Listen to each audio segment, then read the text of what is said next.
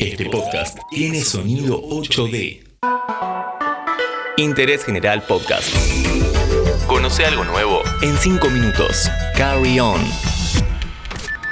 Hey, ¿cómo estás? Mi nombre es Dami Fernández y en este episodio vamos a sacarte de este planeta. Vamos a hablar de turismo espacial. Sí, posta, vamos a hablar de eso.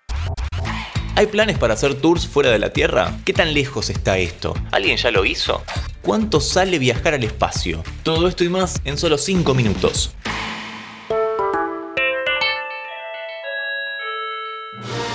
¡Qué bien! Toda la vida mirando Star Wars esperando este momento. Prepárate para despegar naves, conocer planetas, viajar al hiperespacio. Ok, para. Frenemos un poco. Antes de empezar a viajar al espacio, viajemos en el tiempo. En el tiempo. En el tiempo. It's one small step for man, one giant leap for mankind. Durante muchos años se debatió si el hombre realmente fue a la luna, si se hizo cuando dijeron que se hizo, si era un estudio de TV y fue simplemente una forma de que Estados Unidos contrarrestase el viaje que hicieron previamente los rusos al espacio, pero no vamos a meternos en ese debate, no tanto al menos. Lo cierto, y para hacerla corta, después de muchos idas y vueltas, lanzamiento de acá, lanzamiento de allá, en 1998 varios países, incluyendo Estados Unidos y Rusia, se pusieron de acuerdo para lanzar al espacio la Estación Espacial Internacional. Hasta ahí todo bien pero uno de ellos tuvo un problema. Y ahí, aunque no lo creas, es donde nace el turismo espacial.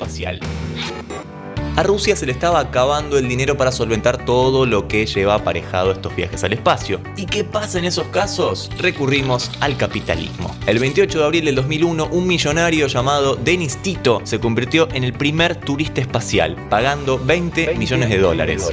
Un vuelto.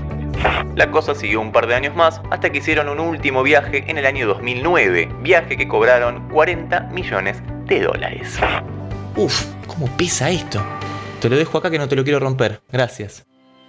Pero como a mucha gente le copó el temita ese de viajar al espacio y disfrutar de flotar en una cabina con gravedad cero, aparecieron las empresas privadas y acá es donde el sueño de visitar el espacio se vuelve realidad. Voy para la izquierda, agarrame. Voy a actuar como vendedor de paquetes turísticos y vos me decís, ¿qué te conviene más? Alerta de spoiler, va de peor a mejor. Virgin Galactic por un lado propone un vuelo en avión que te eleva sobre la superficie de la Tierra y vuelve a bajar. Esto por 250 millones de dólares. Gracias. Miramos un ratito más y cualquier cosa pegamos una vuelta, ¿eh? Gracias. Otra empresa propone un vuelo al espacio por medio de una cápsula que se eleva gracias a un globo de helio. La idea es entrar en la cápsula y elevarnos durante una hora y media hasta lograr ver la curvatura de la Tierra. Perdón a todos los tierraplanistas. Flotar durante dos horas y descender en paracaídas. Algo parecido a lo que hizo en 2012 el austríaco Felix Baumgartner, pero él se tiró solo, sin ninguna cápsula. ¿Cuánto? 110 mil euros por persona. Ay, no, otro aburrido lanzamiento espacial. Cámbiale, cámbiale. Nos vamos a Florida, al Centro Espacial Kennedy. Aquí se realizan los lanzamientos de la empresa SpaceX, la cual le pertenece a Elon Musk. Tenemos un podcast al respecto llamado La historia de Elon Musk. Si tenés 5 minutos, pégate una vuelta. Volvamos. Esta empresa propone que dos personas junto a otros astronautas viajen al espacio, uno de ellos pagando y otro participando por redes sociales y dando motivos por los cuales quiere viajar. Concurso válido para mayores de 18 años y residentes de Estados Unidos.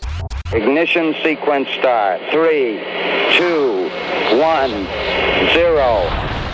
De acuerdo con la compañía, la misión durará varios días y los turistas darán una vuelta a la Tierra cada 90 minutos. Tras la misión, la cápsula ingresará a la atmósfera para aterrizar en las costas de Florida.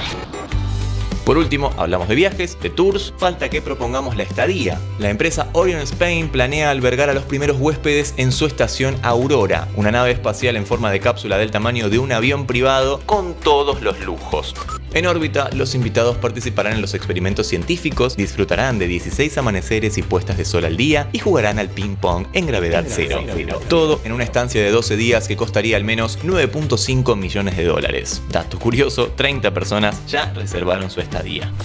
Por último, recomendarte que no mires la película Gravity porque te va a desmotivar un poco de este viaje, de este turismo espacial del que hablamos en este episodio de interés general.